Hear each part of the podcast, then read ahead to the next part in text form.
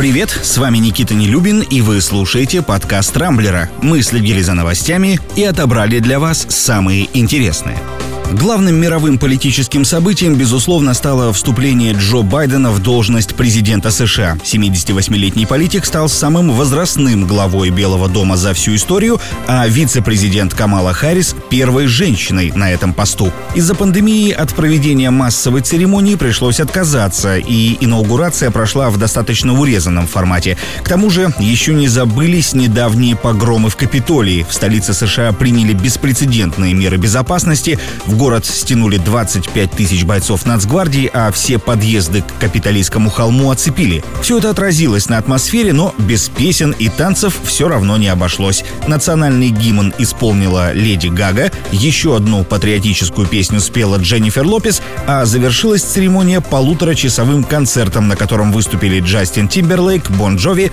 Брюс Спрингстин, группа Foo Fighters и другие звезды. Новый президент США уже успел подписать несколько указов, а именно временно отменил выход из Всемирной организации здравоохранения, вернул страну к обязательствам Парижского соглашения по климату, остановил строительство стены на границе с Мексикой и отменил ограничения на въезд для мусульман.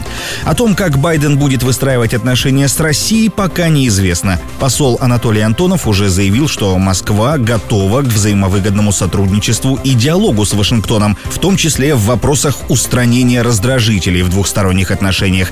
Что касается Дональда Трампа, он напоследок решил подпортить инаугурацию. Во-первых, демонстративно проигнорировал саму церемонию, тем самым нарушив многолетнюю традицию, когда уходящий глава государства и первая леди встречают новую президентскую читу. По этой же причине он не передал своему преемнику ядерный чемоданчик, а увез его с собой. В итоге Пентагону пришлось спешно делать для Байдена запасной кейс и деактивировать старые коды.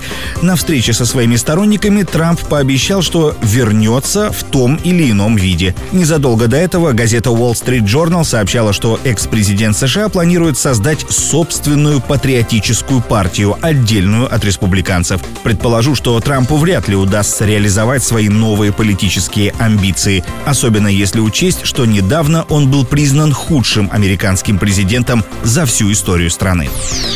Одной из самых обсуждаемых на Рамблере стала новость, связанная с расследованием Алексея Навального про так называемый «Дворец Путина» — огромную резиденцию на Черноморском побережье под Геленджиком, которая якобы принадлежит главе государства. Из фильма следует, что на строительство особняка было потрачено по меньшей мере 100 миллиардов рублей, а в сложной коррупционной схеме финансирования задействовано чуть ли не все ближайшее окружение президента. Пресс-секретарь главы государства Дмитрий Песков назвал расследование Навального голословной чушью и компиляцией давно известных вбросов. И вообще, в Кремле давно знали о готовящихся информационных атаках на Путина, которые будут продолжаться.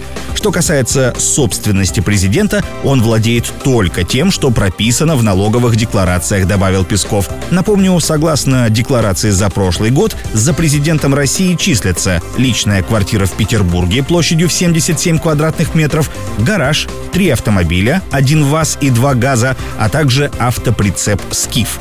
Так что никаких дворцов у Путина, конечно же, нет. А подобное псевдорасследование, по словам все того же Пескова, не более чем лохотрон, с помощью которого жулики выкачивают деньги из граждан, призывая их делать переводы. Почти двухчасовое видео, которое было записано еще до возвращения Навального в Россию, меньше чем за сутки набрало больше 33 миллионов просмотров. Страшно представить, насколько обогатились иностранные агенты из Фонда борьбы с коррупцией за счет наивных и доверчивых россиян. Между тем, Евросоюз готовится ввести очередные санкции в отношении России из-за ареста Навального. По данным немецкого издания «Шпигель», в черный список могут внести лиц, причастных к задержанию оппозиционера, а также олигархов, членов так называемого «ближнего круга» Владимира Путина и российских медиапропагандистов. Кроме того, Европарламент намерен потребовать от властей ЕС немедленно остановить строительство газопровода «Северный поток-2». Вчера вечером резолюцию внесли на рассмотрение. В общем, общем, похоже, все идет к тому, что многострадальный проект действительно прикроют, учитывая, что сильное давление на участников строительства оказывают еще и США.